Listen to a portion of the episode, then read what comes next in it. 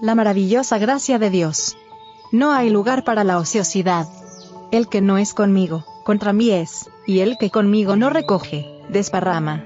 Lucas 11, verso 23.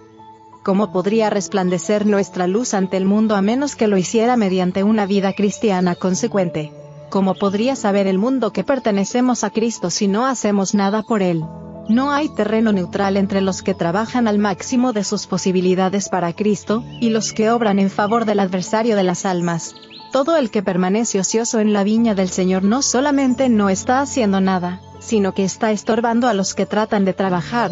Satanás encuentra empleo para todos aquellos que no luchan fervorosamente para asegurar su propia salvación y la de los demás. Cuando quiera que el cristiano baje su guardia, el poderoso adversario lanza un repentino y violento ataque. A menos que los miembros de la iglesia sean activos y vigilantes, serán vencidos por sus artimañas. Testimonios para la iglesia. Tomo 5. Páginas 393 y 394. Muchos que deberían estar firmes de parte de la justicia, y la verdad han manifestado tal debilidad e indecisión que han animado a Satanás a lanzar sus asaltos. Los que dejan de crecer en gracia, sin tratar de lograr el nivel más elevado de desarrollo divino, serán vencidos.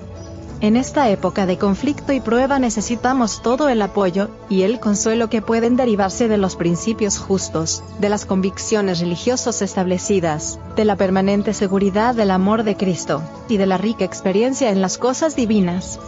Alcanzaremos la plena estatura de hombres y mujeres en Cristo Jesús únicamente como resultado de un crecimiento sostenido en la gracia.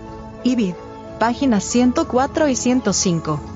La obra que hacemos o dejamos de hacer es la que decide con tremendo poder nuestras vidas y nuestros destinos. Dios requiere que aprovechemos toda oportunidad de utilidad que se nos ofrece. El dejar de hacerlo es peligroso para nuestro crecimiento espiritual. Tenemos una gran obra que hacer.